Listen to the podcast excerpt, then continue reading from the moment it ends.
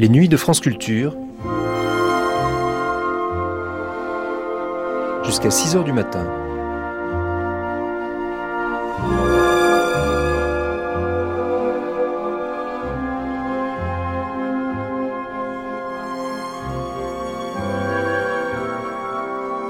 France Culture, la nuit, une mémoire radiophonique.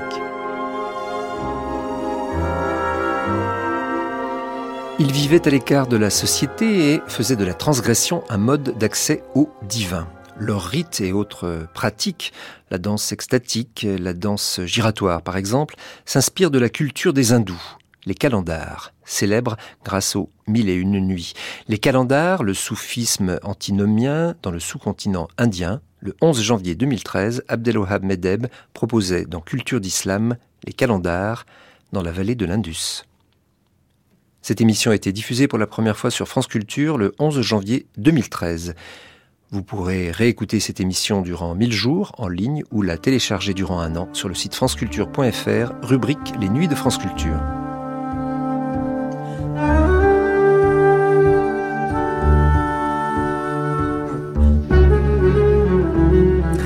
Michel euh, Boivin, vous êtes euh, spécialiste de soufisme, particulièrement dans le sous-continent indien.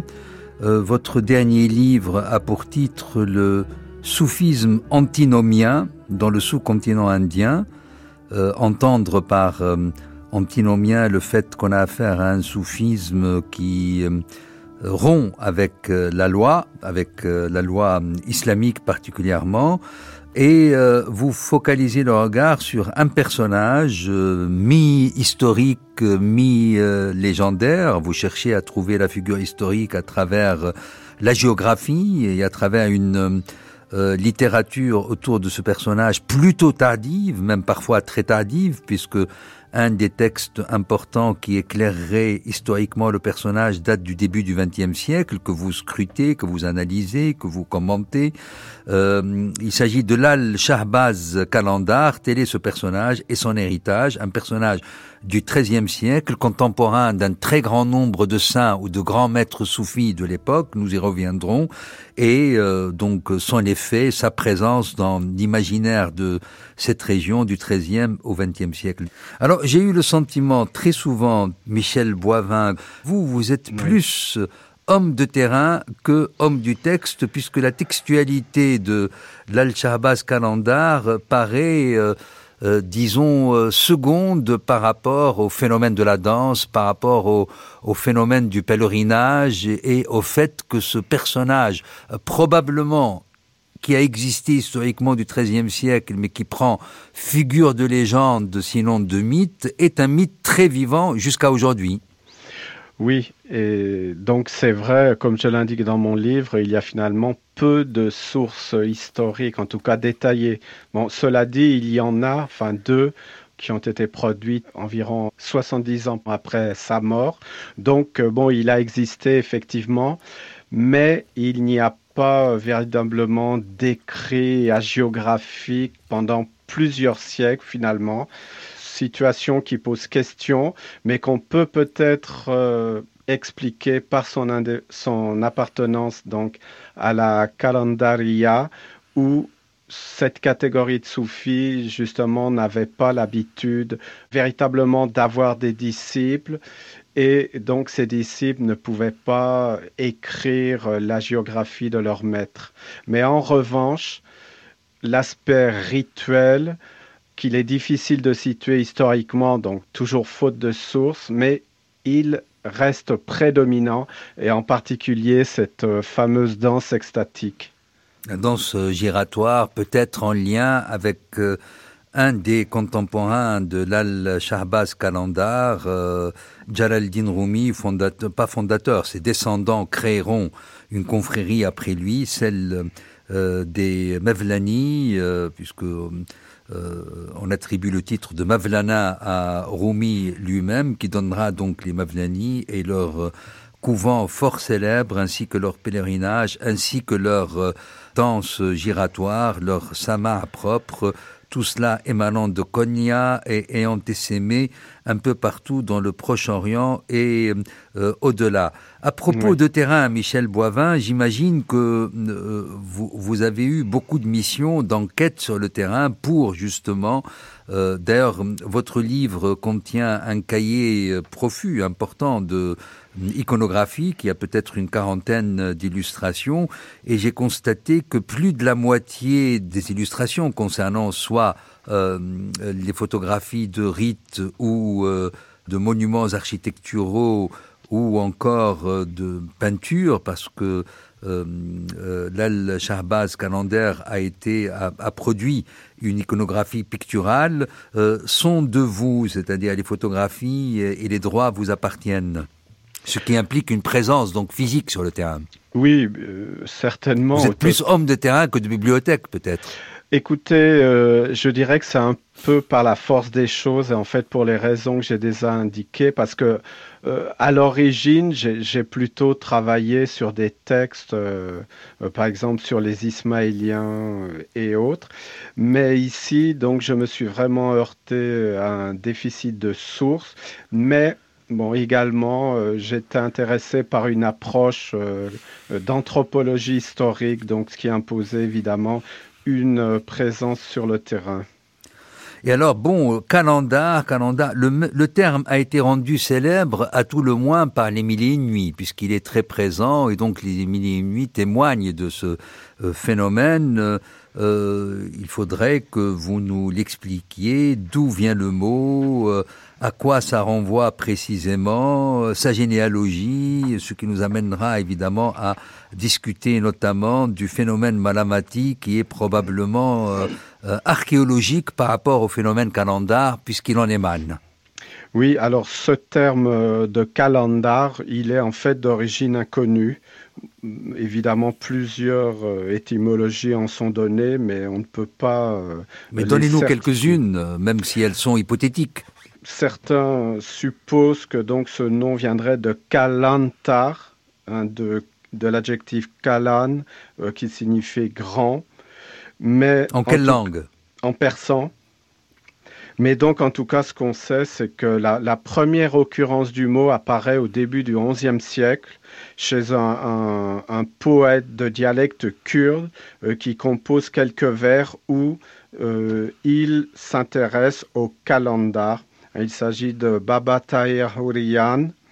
Euh, alors, il se décrit lui-même, en fait, et il se qualifie de, de calendar qu'il euh, explique par le fait que rien ne lui appartient, qu'il n'a aucun toit, euh, qu'il vagamonde à travers le monde, etc. Donc c'est un peu le, premier indice qu'on a sur ces calendars, mais quasiment jusqu'au XIIIe siècle, on n'a pas plus d'informations et ça reste donc toujours euh, une interrogation. Et donc, euh, l'Al-Shabazz, qui est un personnage mort euh, aux abords du début du dernier quart du XIIIe siècle, Kalandar, comment on définirait l'expression pour ce qui concerne euh, ce personnage à qui on a accolé euh, l'attribut de calendar j'ai parlé des sources euh, historiques les plus anciennes, enfin des mentions historiques. Donc, et il y en a une qui est très intéressante, qui est celle du fameux voyageur marocain Ibn Battuta, puisque Ibn Battuta a résidé à, à Sewan Sharif, la ville où se trouve le mausolée de l'Al-Shabazz.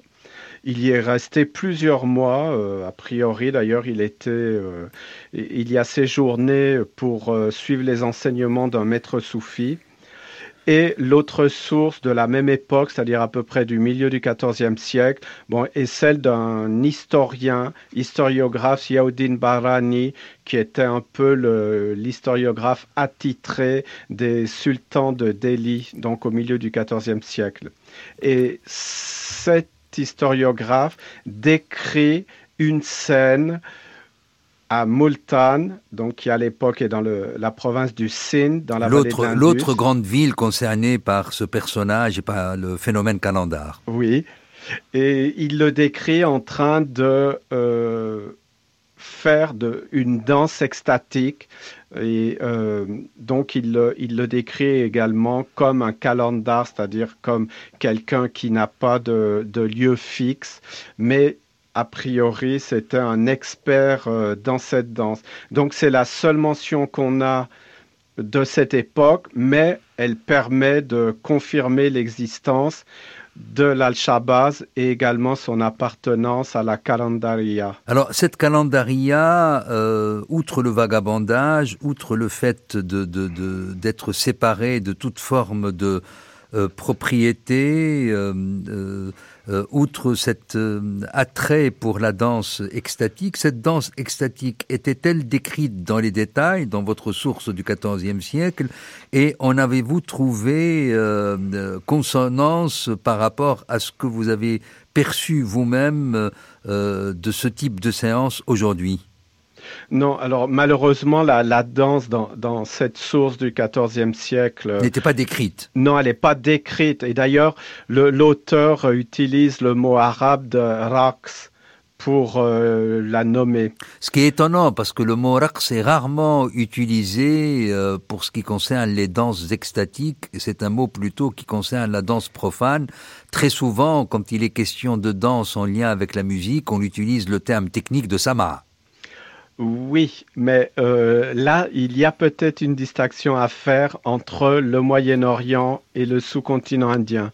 Parce que pour ce qui est euh, du terme de Rax, il est relativement souvent euh, utilisé pour désigner ce, type de danse, à côté d'un autre terme donc, qui lui est d'origine indienne, qui est Naubat, enfin qui est d'origine indienne, qui est réemployé, je veux dire, euh, dans les langues indiennes. Oui, parce que le mot aussi euh, a une présence arabe. Hein. Bien sûr, il est également de la même origine. Il est, très important pour les modes musicaux. Hein. C'est comme ça qu'on désigne le mode musical.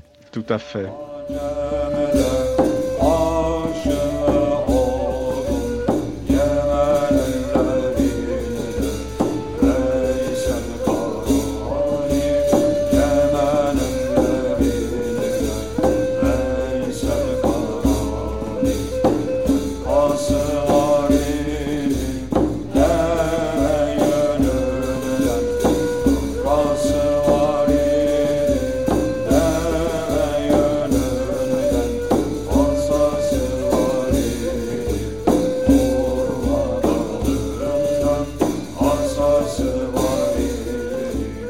Est-ce que déjà avec euh, euh, l'Al-Shahbaz, on peut engager euh, le terme d'antinomien, on peut engager cette volonté de ces soufis de, de, de, de, rompre avec la charia, de ne pas en tenir compte, de ne pas, de ne pas être homme de loi, de n'être que homme d'État? D'après le contexte historique, oui.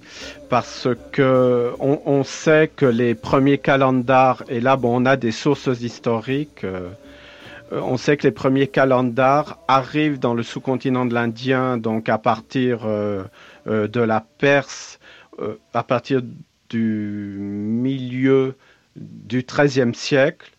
Et les historiens les décrivent absolument dans la démarche antinomienne qui était la leur, et plus particulièrement d'ailleurs, leur cible principale était les soufis qui appartenaient à d'autres confréries, puisqu'au milieu du XIIIe siècle, dans la vallée de l'Indus, il y avait une confrérie qui dominait la région, c'était la Sorawardiya, et d'ailleurs qui était principalement implantée à Multan, et on a en particulier un historien qui nous euh, rapporte euh, des rixes véritables euh, qui s'étaient produites entre des calendars et des Sarawardi à une époque où les, les maîtres de la Sarawardiya s'étaient beaucoup rapprochés du pouvoir politique, en l'occurrence des sultans de Delhi, qui euh, contrôlaient la région.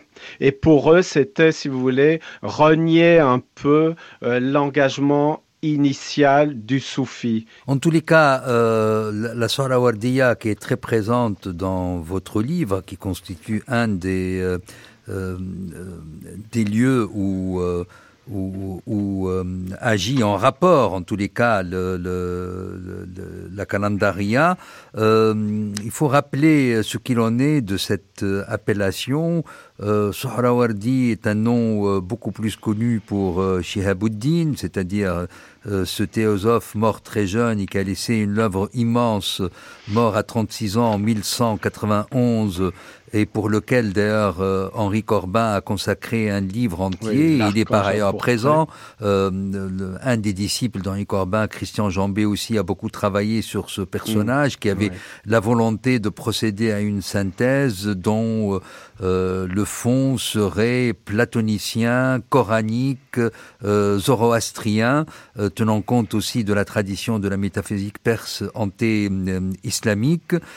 personnage qui sera amplement commenté dans la tradition euh, savante et ésotérique euh, iranienne euh, de langue arabe ou persane, jusqu'à Molla Sadra et au-delà. Mm. Et il y a un autre Sohrawardi plus tardif qui a écrit un des grands manuels de soufisme, Awarf al si je ne me trompe pas.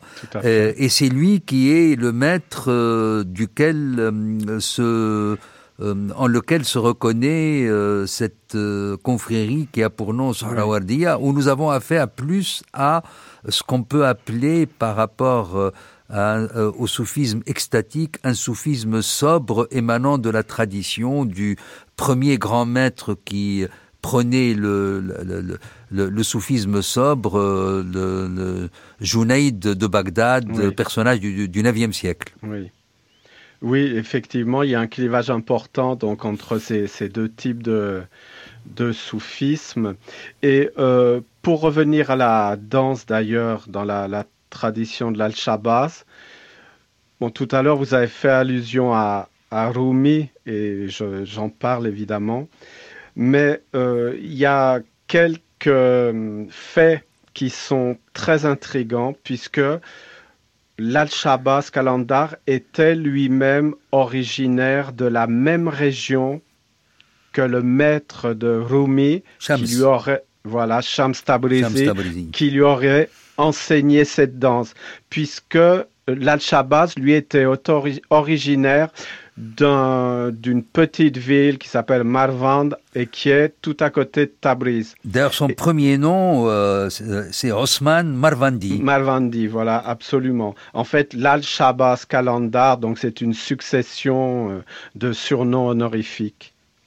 Qui veut dire quoi alors euh? Alors, l'Al-Shabazz Kalandar, bon, Kalandar, donc ça fait évidemment référence à son appartenance à, à cette confrérie antinomienne. L'Al, en persan et dans les langues indiennes, euh, c'est en fait, euh, ça veut dire rouge, mais c'est également un symbole, alors suivant comment on l'écrit, avec un A long ou non, ou avec Aïn, donc c'est un symbole finalement euh, de la connaissance divine. Et Shabaz signifie faucon royal ou aigle royal donc euh, avec euh, de nombreuses références au vol mystique, etc.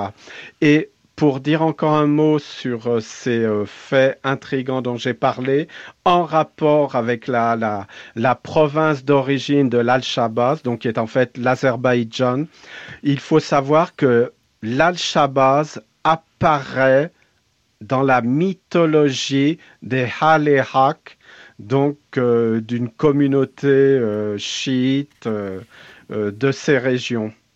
Alors justement, chiite, en lien avec l'ismaélisme, et vous rappelez vous-même que toutes ces, régions restent profondément marquées par l'ismaélisme, la présence des Boras, la présence de l'Agacan, c'est un peu c'est ce Sindh qui est cette vallée de l'Indus qui est leur site originel où ils se sont réfugiés et ils ont pu prospérer euh, après particulièrement la fin euh, du califat fatimide au XIIe siècle. Oui, c'est vrai. Euh, il faut savoir que le Sindh a été une zone de refuge. Bon, il a été conquis par euh, euh, les Arabes en 700. Pardonnez-moi, est-ce que vous pouvez donner une délimitation géographique élémentaire à ce qu'on appelle le Sindh Parce que très souvent, lorsqu'on parle de l'Inde en arabe, on dit L'Hind ou Sindh, euh, c'est le c'est la vallée de l'Indus où on la situe actuellement parce qu'elle est plus en ce moment actuellement dans ce qu'on appelle le Pakistan. Elle déborde sur l'Inde du Nord qu'en Inde plutôt. Oui, tout à fait. Aujourd'hui, euh, par exemple, où se trouvent précisément les deux villes qui nous concernent, celle de Multan et de Sarwan, que vous avez citées tout à l'heure? Oui, aujourd'hui, la, la, le Sindh, c'est une région administrative du Pakistan, mais le Sindh, à l'époque médiévale, n'avait pas exactement la même délimitation puisqu'elle englobait également le sud de l'actuelle province pakistanaise du Pendjab. Et en fait, Multan se trouve aujourd'hui dans le sud Pendjab, au Pakistan, et Sewan se trouve au centre euh, du Sindh, au, bord de l'Indus. Et alors, justement, ce rapport avec euh, l'ismaélisme, en raison du refuge euh, oui. et de ce rapport des al-Haq qui eux-mêmes sont en lien avec l'ismaélisme oui, alors oui, je disais que le Sine, bon, de par sa position excentrée dans, l'empire euh, musulman, euh, donc euh, de l'époque omeyyade puis abbasside, très tôt, il a constitué une zone de refuge pour différents leaders religieux, principalement chiites d'ailleurs, puisque on observe, les historiens arabes du euh, IXe siècle mentionnent la présence de descendants de leaders chiites comme Al-Nafs al-Zakiya, euh, également des descendants de Mohammed ben Hanafiya, et autant de leaders donc qui sont des, des descendants de, du premier imam Ali, donc qui ont été reconnus à un moment ou à un autre comme euh, les chefs de la communauté chiite après, euh, bien sûr, le, le désastre de Karbala.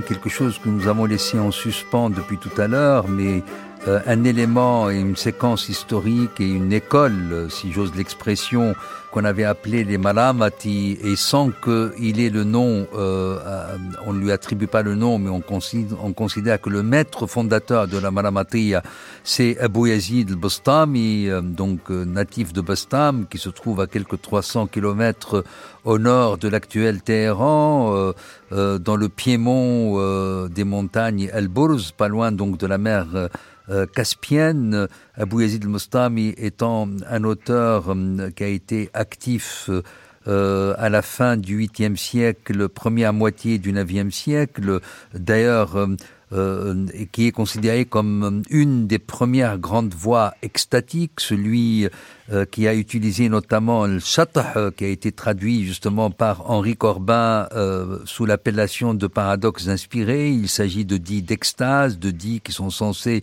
être euh, provenir de ce qu'on pourrait appeler euh, l'inconscient, euh, proféré pas dans un état de, conscience, et il a eu des formules d'ailleurs très très célèbres, et c'était lui qui est à l'origine de ce qu'on appelle l'homme du blâme, c'est-à-dire toute cette école qui décide de ruiner tout prestige social, qui va donner donc la Malamati. Soulami, qu'on a cité tout à l'heure, traduit, un de ses livres traduit par un de, de, de, des maîtres de cette école lyonnaise du soufisme, Roger de Ladrière, a consacré un livre à la Malamati. Les Malamati qui, lorsque Jean Genet les avait découverts, s'est reconnu en eux, s'est identifié en eux. Nous avons un très beau passage dans Un captif amoureux où il se dit, ma foi, ce soufisme-là, c'est un peu moi, donc le vagabondage, la ruine du prestige euh, social, la volonté donc de proférer toute parole, les paroles les plus provocantes, la volonté de d'affronter, de provoquer la loi, de la déborder en, en somme, d'assumer le fait d'être homme de transgression. Oui, donc effectivement, vous avez euh, rappelé le rôle joué par... Euh, alors moi, j'utilise l'appellation euh, de ma région d'élection, c'est-à-dire Bayazid Bistami. Et vous savez, bien sûr, puisque vous connaissez très bien son œuvre, qu'il aurait été lui-même initié par un certain Abu al-Sindi, Abu Ali al-Sindi. Quelqu'un qui vient de l'Inde du Nord, qui lui aurait transmis la science du tawhid, de voilà. Sindi, Sindi, ça veut dire qu'il venait du Sind, mm. de, de la euh, région dont nous parlons. Donc euh, peut-être qu'il y avait déjà un lien. Euh, bah, le lien est indien, mon, mon cher Michel Boivin, et vous, et vous consacrez un long passage sur ce que vous appelez les dynamiques hindoues d'appropriation. C'est un jeu de va-et-vient avec l'Inde, on y reviendra. Et alors ce rapport, donc, euh, Malamati, euh, Bon, il est très difficile euh, à établir toujours euh, historiquement d'après les sources, puisque Bon, moi, je, trouve que beaucoup de, euh, de nos collègues ont tendance euh, un peu à dévaloriser les calendars en étant un peu dévalorisants à leur égard. Bon, un peu comme s'ils avaient dénaturé euh, le message de la Malamatia. Mais ce qu'il faut signaler, c'est que lorsqu'on étudie les œuvres attribuées à des calendars en Asie du Sud, eh bien, la référence au blâme, malam, euh, est absolument très fréquente. Et à ce sujet, donc, il y a une poésie en persan euh, qui est attribuée à l'Al-Shabas Kalandar, et donc il fait référence lui-même au blâme, euh, au malam, et il dit qu'il en explicitement qu'il en est un adepte. Donc il y a euh, a priori une filiation euh, euh, certaine entre la Malamatiya et la Karandaria. En termes de synchronie et non de diachronie, la, résonance me paraît évidente. Hein. J'ose dire, de, même si je ne suis pas spécialiste de, la calendaria, que la calendaria est une forme de radicalisation de la Malamatiya. Tout à fait. Et donc, radicalisation peut-être dans un contexte sociopolitique qui, qui aurait été à l'origine euh, de cette radicalisation.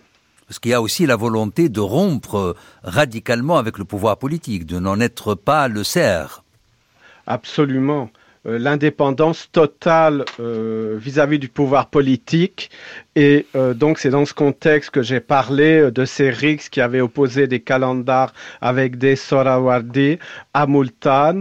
Et pour revenir à l'Al-Shabazz, à cette fameuse mention qui est brève mais très significative qu'on trouve donc chez cet historiographe Barani, il dit, Barani, que la danse extatique réalisée par l'Al-Shabazz a été euh, réalisée devant le gouverneur de Multan, qui n'était autre que le fils du sultan euh, de Delhi. Et ce prince aurait été absolument subjugué par la danse de l'Al-Shabazz. Il lui aurait proposé euh, de s'établir à Multan, qui lui faisait construire euh, un hospice, etc. Et l'Al-Shabazz aurait euh, refusé et donc il, il aurait continué ses pérégrinations. Donc c'est bien une preuve que le calendar rejette finalement toute relation, quelle qu'elle soit, avec le pouvoir politique. Alors, euh, Michel Boivin, on peut dire que euh, les diverses étapes historiques sont d'une part euh, on commence par les maîtres du chata, ce qu'on appelle le chata. J'ai rappelé que Henri Corbin traduit le terme par paradoxe inspiré. Euh, Massignon le traduit par théopathie.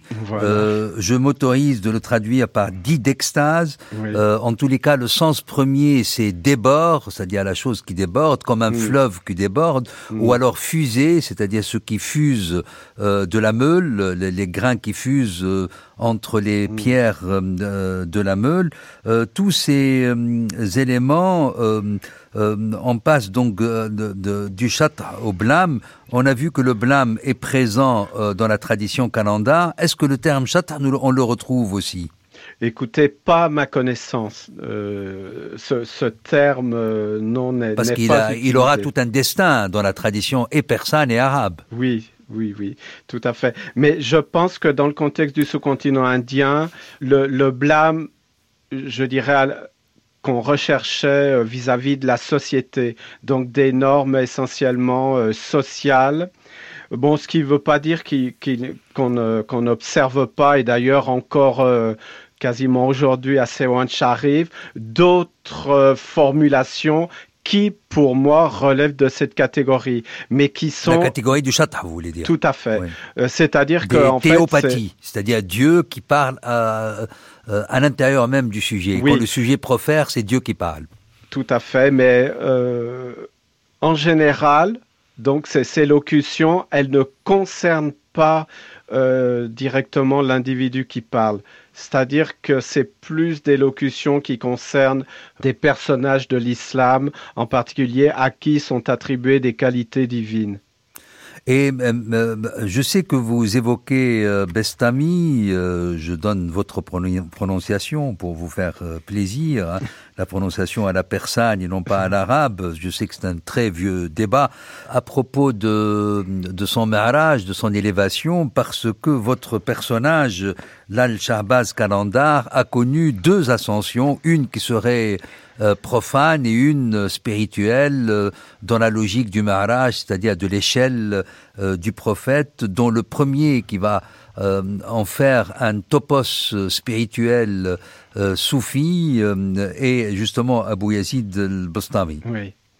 Oui, donc là, c'est effectivement encore une filiation euh, qu'on peut trouver euh, entre euh, Bestami et l'Al-Shabazz, bien que donc dans cette poésie, dans ces rasals qui sont attribués à, à l'Al-Shabazz, on ne trouve pas directement de référence à Bestami, alors qu'on en trouve une à Halaj qui est le deuxième grand maître du chat. D'ailleurs, Hallaj est présent déjà dans l'expression Ahli Haq, puisqu'il est connu, son chat le plus célèbre, c'est An al-Haq, ça veut dire je suis Dieu, je suis le vrai. al-Haq étant donc les gens euh, de Dieu, les gens du vrai.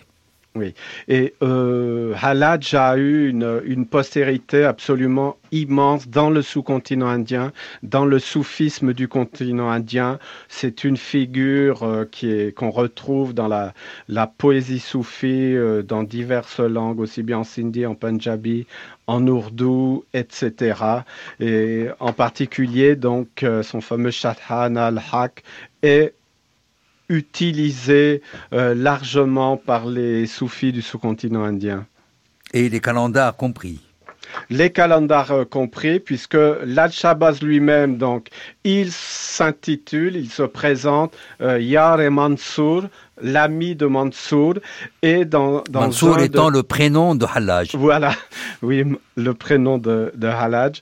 Et dans un de ses vers, l'Al-Shabazz va jusqu'à dire qu'il danse, qu'il danse jusqu'à la potence. Donc la potence, le gibet, euh, qui est une référence bien sûr au euh, supplice euh, qu'a vécu Halaj. Qui aura été le destin de Halaj. Halaj, nous le rappelons, dans la l'œuvre magistrale que lui a consacrée Massignon, où il reconstitue sa biographie, il nous parle justement d'un épisode indien dans cette biographie. Voilà, et il Donc ça a laissé des traces impressionnantes. Il mentionne même le Sindh.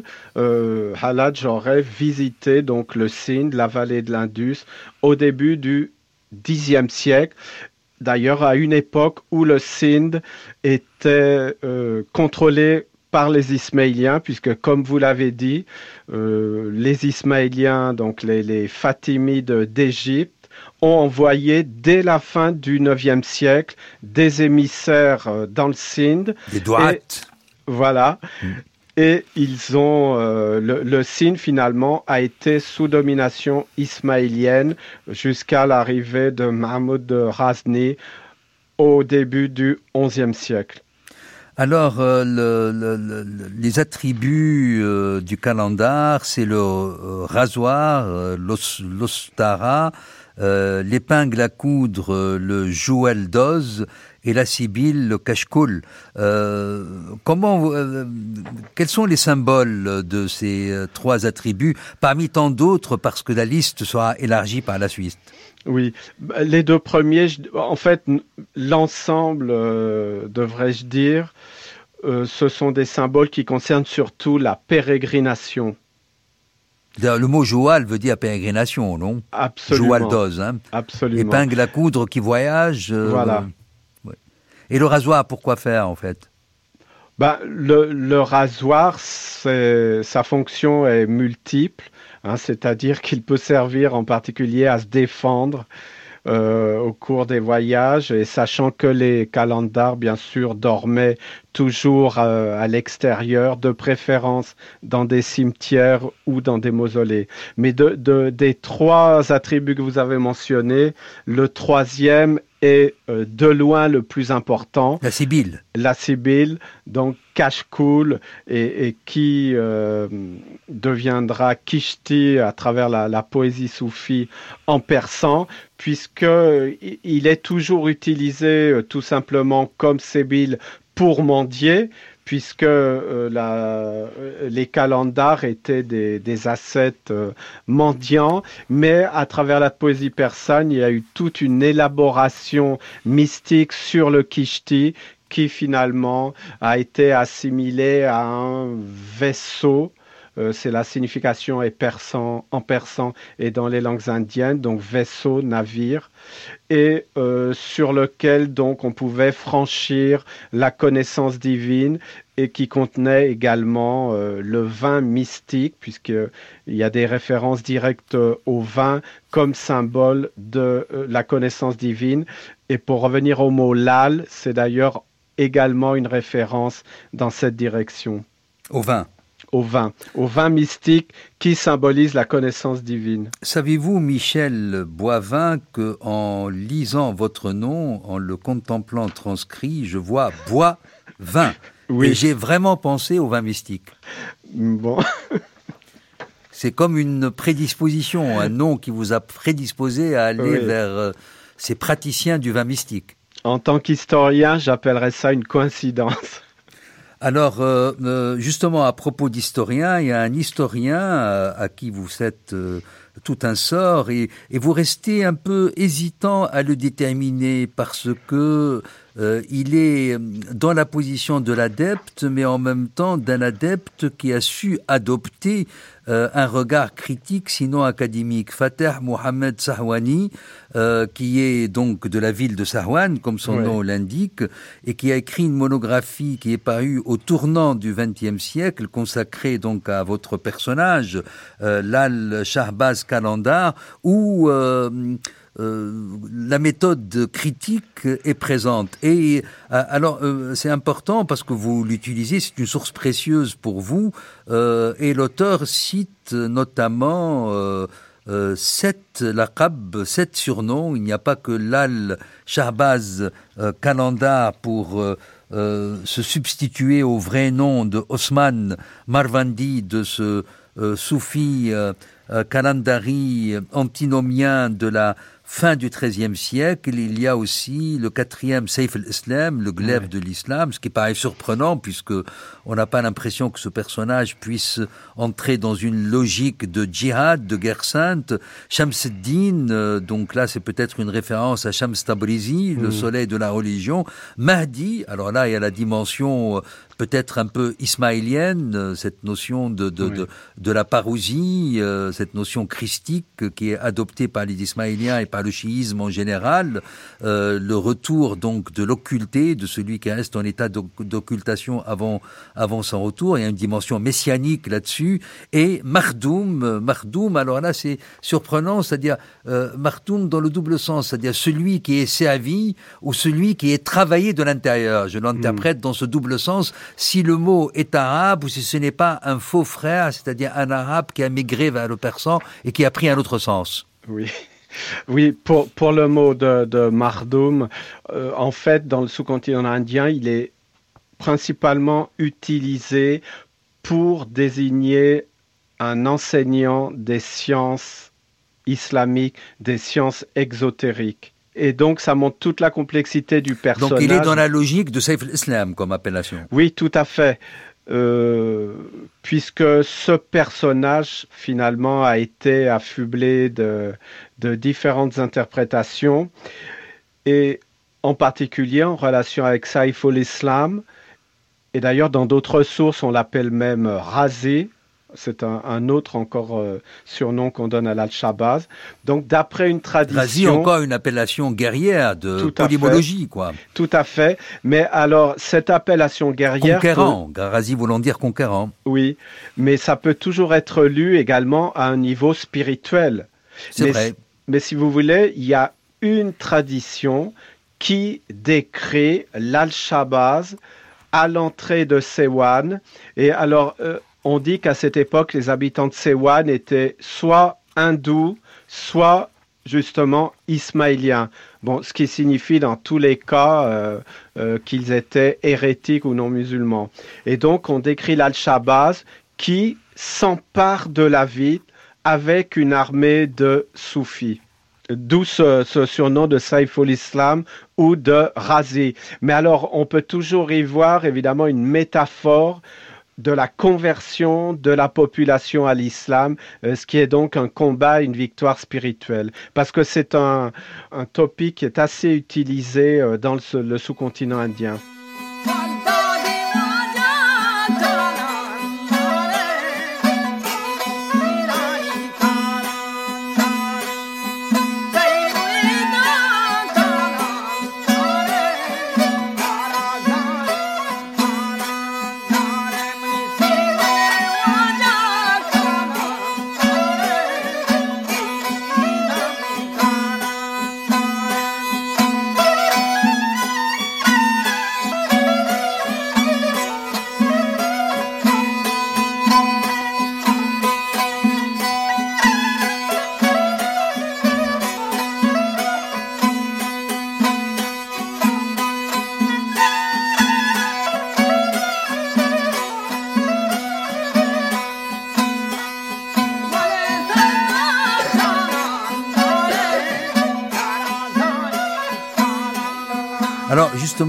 Que nous finissions, et cela est perceptible à travers euh, l'iconographie qu'a suscité ce personnage, l'Al-Shahbaz Kalandar. Euh, on voit les Kalandars dans une iconographie plutôt de type euh, iranien, de type persan, mais une autre iconographie plus récente, plus populaire, renvoie beaucoup plus à quelque chose qui d'évidence provient du génie indien. C'est ces dynamiques hindoues dans les, dans les deux sens, c'est-à-dire en aval et en amont. Comment plusieurs des pratiques des calendars d'Inde semblent euh, provenir, semblent adapter à l'islam. D'ailleurs, où est l'islam dans tout cela? Je m'interroge, euh, d'autant plus qu'il s'agit d'antinomiens, c'est-à-dire en rupture avec la charia. Rappelle euh, ce vagabondage sacré et spirituel qui se trouve dans l'hindouisme et comment la figure même de l'al-Shahbaz calendar islamique, mais qui veut être réappropriée par euh, l'imaginaire et la conscience hindoue. Ce que je voulais dire sur l'antinomisme des calendars, c'est d'une part, ils considèrent que respecter la charia n'est pas obligatoire parce qu'ils considèrent que c'est la première étape euh, et que donc s'ils ont atteint un état qui est supérieur, ils ne sont plus euh, obligé de respecter la charia. Bon, donc c'est un peu une conception ésotérique qu'on trouve dans d'autres écoles de l'islam, d'ailleurs à commencer par les Ismaéliens.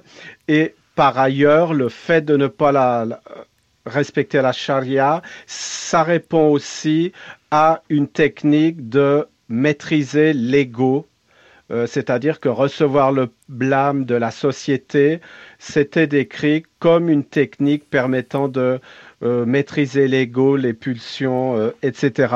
Mais alors, pour revenir avec les connexions indiennes de l'Al-Shabazz et de Sewan, il faut savoir qu'avant euh, l'arrivée de l'islam dans le Sindh, on a un témoignage très précieux d'un pèlerin chinois euh, qui s'appelle Wen Tsang et qui donc euh, venait de Chine pour aller visiter les lieux sacrés du bouddhisme en Inde.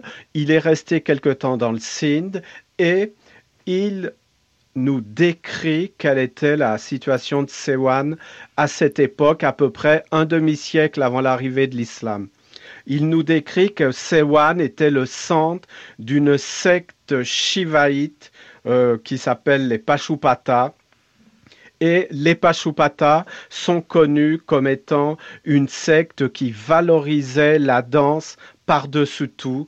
Pour cette secte shivaïte, la danse était le meilleur moyen de devenir Dieu, d'accéder au statut divin. Et d'autre part, dans le Sindh, il y a eu une autre euh, secte euh, shivaïte qui a joué un rôle très important. C'est celle des yogis, euh, d'une catégorie de, yogis qu'on appelle Kanfata. Et, là encore, lorsque les hindous attribuent cette identité hindoue à l'Al-Shabazz, eh bien, en fait, ils lui donnent le nom d'un personnage très important de ces yogis. Donc euh, c'est en ce sens-là que l'appropriation est possible, la dynamique est, euh, d'amont et d'aval, n'est-ce pas? Euh, voilà, exactement. En fait, il y a ce qu'on pourrait appeler une interaction continuelle à travers les siècles entre ces différents registres.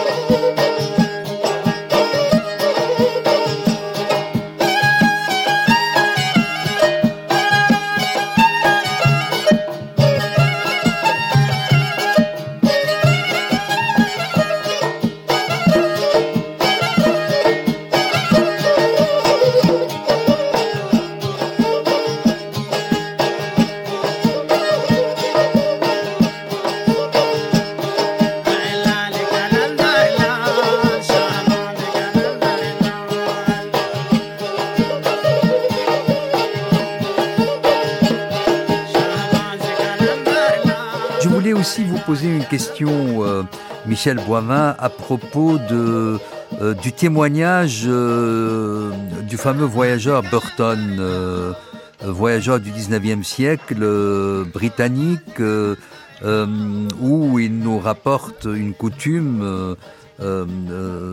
Est-ce que cette coutume a encore cours? Est-ce que vous l'avez rencontrée? Chaque année, une fille de la caste des Bati, les teinturiers à la fleur de safran, était marié à la tombe avec musique, danse et toutes les solennités qui lui étaient euh, dues, euh, ou euh, c'est une coutume qui aurait disparu lors de la partition de 1947, même si on retrouve le symbolisme du mariage? Oui, donc effectivement, là encore, c'est très difficile de, travailler sur cette coutume qui, à part la mention par Burton, n'est pas citée dans d'autres sources euh, écrites. Donc, a priori, elle, a dû disparaître avec la, partition. Mais bon, là encore, il y a plusieurs versions puisque Burton, il, il, parle de cette caste euh, hindoue, en fait, de, de teinturier spécialisé dans le, la couleur de safran, ce qui est donc le symbole du mariage. Mais d'après d'autres euh, sources à Sewan, donc il mentionne une autre caste hindoue toujours, et elle qui était associée à la cérémonie de, l'anniversaire annuel de, l'Al-Shabazz. Et d'après cette euh, deuxième source, donc c'était euh, la même tradition, et à savoir qu'une euh, jeune femme vierge de cette caste était choisie chaque année. Pendant un an, elle vivait enfermée dans une pièce, mais elle était vénérée comme une véritable déesse. Donc dans une maison située près du tombeau de l'Alchabas Kalandar. Mais là encore, bon, maintenant ce sont donc évidemment des, événements qui remontent à, à, près de 70 ans. Il est, il est très difficile de trouver des témoignages. Est-ce que c'est le même Richard Burton qui a fait euh, connaître d'une manière retentissante euh, The Arab Nights, les mille et une nuits euh, dans la langue anglaise, celui-là même qui a écrit deux livres sur le Sindh, le Sindh et les, et euh, les races de ceux qui habitent la vallée de l'Indus, euh, et un autre livre, Sindh Revisited, euh, un datant de 1851, l'autre datant de 1877. Nous avons affaire au même Richard Burton? Oui, oui, c'est le même. Bon, c'est un personnage absolument fascinant, et d'ailleurs, je, je citerai que c'est un des rares orientalistes qui trouve grâce aux yeux de Edward Said dans son fameux livre Orientalisme. Euh, en fait, la carrière d'orientaliste de Burton débute dans le Sindh. il fait partie de l'armée, euh, bon, à l'époque de la Compagnie orientale des Indes, de l'armée britannique et il est posté dans le Sindh, donc il est très jeune, il a une vingtaine d'années, il va passer, je crois, huit ans dans le Sindh, il a une capacité d'apprendre le sindhi, de, de s'immerger dans les populations locales absolument euh, fabuleuse. Et hum, donc, il a, il a livré ses écrits finalement, il a consacré quatre livres au Sindh, d'environ 2500 pages, et qui restent des témoignages absolument euh, étonnants. Bon, cela dit, euh, Burton, évidemment, avait également les préjugés de son époque vis-à-vis des populations indiennes, et il, est très souvent très dur avec eux. Il, parle également de, de l'Aga Khan, d'ailleurs, qui à cette époque était dans le Sindh. Mais donc c'est bien le même. Par la suite, euh, il, traduira les mille et une nuits et surtout, euh, il sera un des premiers Européens à, faire le, le, pèlerinage à la Mecque. Donc à la suite de quoi il publiera euh, un autre livre.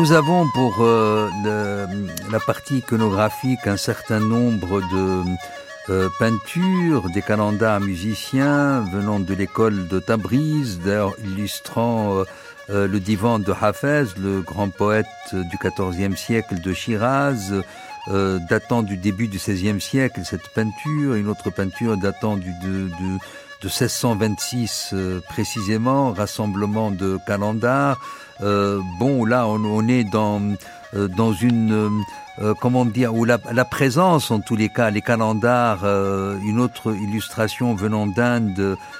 qui date du XVIIIe siècle, toutes ces représentations nous montrent un monde euh, joyeux, un monde de, musique, de dénudation, de mendiants vagabonds, mais euh, très franchement, on est beaucoup plus dans une atmosphère euh, indienne que soufie. oui, mais enfin, ce que je voudrais signaler, c'est que les euh, les miniatures auxquelles vous faites euh, référence, bon, sont quand même plus tardives parce qu'on n'a pas eu l'occasion d'en parler, mais les calendars tels que nous les avons décrits, euh, antinomiens et autres, très rapidement vont être absorbés par les grandes confréries institutionnalisées. Je parle évidemment du sous-continent indien. Donc, en tout cas, c'est une autre période de la calendaria. Et, pour ce qui est de, l'indianité dans ces représentations. Donc c'est évident, hein, puisque une de ces représentations les montre en vivant euh, euh, à demi nus, c'est-à-dire finalement euh, comme des yogis. Donc là encore, il y a eu une très grande inter-influence entre les deux. Et à ce sujet, le, plus grand poète soufi du Sine, bon, qui n'était pas Kalandar lui-même, qui s'appelle Shabdul Latif, dans sa poésie. Il date de quelle époque? qui date du XVIIIe euh, siècle, il est mort en 1752, mais il va jusqu'à dire que les maîtres du renoncement qui doivent être les modèles pour le pour les soufis, sont les yogis. Et euh, les photos, par contre, euh, celles d'un fakir à Bodlo Bahar exécutant la danse giratoire avec euh, ce qu'on pourrait appeler une morakka au sens propre du terme, c'est-à-dire une robe rapiécée, une robe harlequin, qui, qui, est la, la propre des soufis, particulièrement des soufis des euh, euh, mendiants. Et les fakirs euh, de Baudelaire dans le mausolée de l'Al Shahbaz Kalandar, ce sont deux photographies que vous avez vous-même prises, puisque il est fait mention que le copyright vous appartient.